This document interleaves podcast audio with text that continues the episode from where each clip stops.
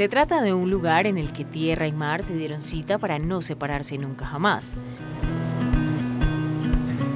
En las costas de Picardy, la bahía de Somme es un territorio singular, entre bancos de arena y praderas saladas donde se puede encontrar una fauna asombrosa. Estas son las estrellas de la bahía, las focas. Para acercarse a estos mamíferos de 150 kilogramos, algunos están dispuestos a mojarse. Vamos a acercarnos a la piragua y daré informaciones cerca de la piragua. Oliver propone un encuentro con este animal marino muy salvaje. Último briefing antes de salir. Lo que se aconseja son 300 metros para no molestarlos. Ahora estamos en el canal. Aquí no hay 300 metros. Si hay una foca en los bancos de arena, no tendremos alternativa. Tendremos que pasar. Empieza un paseo salado y que requiere de músculos. Después de las dos boyas van a haber focas en los bancos de arena. Acá hay un primer banco donde hay algunas. Aquí están, finalmente, tras nueve kilómetros de remo. Todos contienen la respiración. Hay que evitar asustarlos. Es fantástico verlas tan cerca, tener la impresión de casi tocarlas, no hay palabras. Antes eran cazadas, ahora son especies protegidas. En 40 años, la colonia de la bahía de Somme se volvió la más grande de Francia. Su promedio de zambullida está entre 1 y 4 minutos, pero puede haber extremos de 30 minutos de zambullida.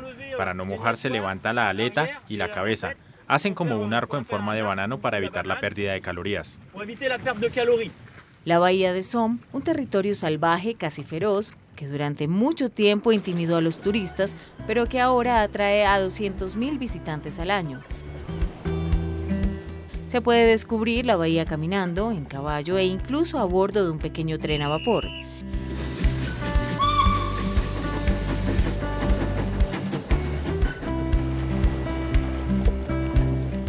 Esta bahía de Somme también es el universo de René, de 67 años. Practica la pesca a pie desde pequeña. Cuando hay manchas más claras, sabes que abajo hay conchas. Un crustáceo que aquí se llama el enón. Se ven bien, pero no son numerosas. Las propiedades no las conozco, pero le puedo decir que hay que probar para apreciarlas. René tiene permiso de recoger hasta 5 kilogramos al día, una pesca que después les entrega a los restaurantes de la bahía. Esta bahía es particular. Es muy rica y hay mucha diversidad. Es linda en todas las temporadas. Esta riqueza también es una bendición para los criadores de la bahía de Somme.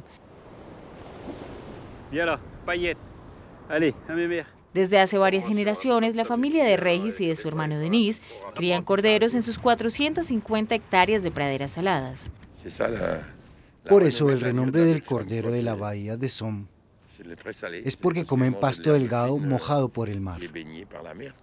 Estos corderos deben pastar al menos 75 días en el estuario y solo comen vegetales marinos. Una particularidad reconocida por una apelación de origen controlado y protegido. La AOC retomó globalmente lo que hacíamos, lo que nuestros padres hacían.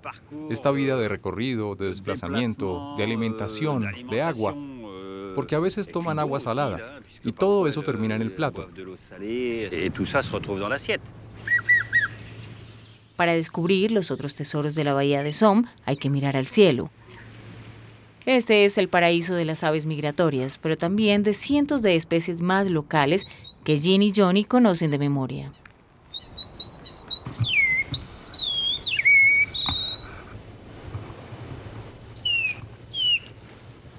llama al bouffon pivron, un ave que tiene un canto un poco triste, incluso poco chiflado en virtuosidad, pero el ave es muy linda.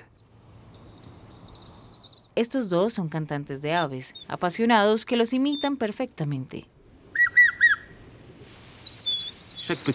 Cada macho delimita un territorio cantando. Hay gritos de alarma, de contacto, de ubicación. Es lo que soy capaz de escuchar en la bahía de Somme.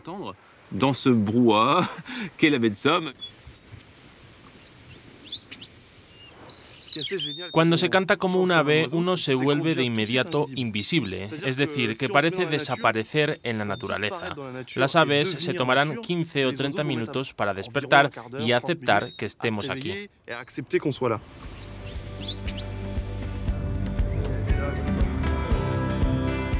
Ser uno solo con la naturaleza y fundirse en sus grandes espacios son unas granas inaguantables para todos los que hacen escala en la bahía de Somme.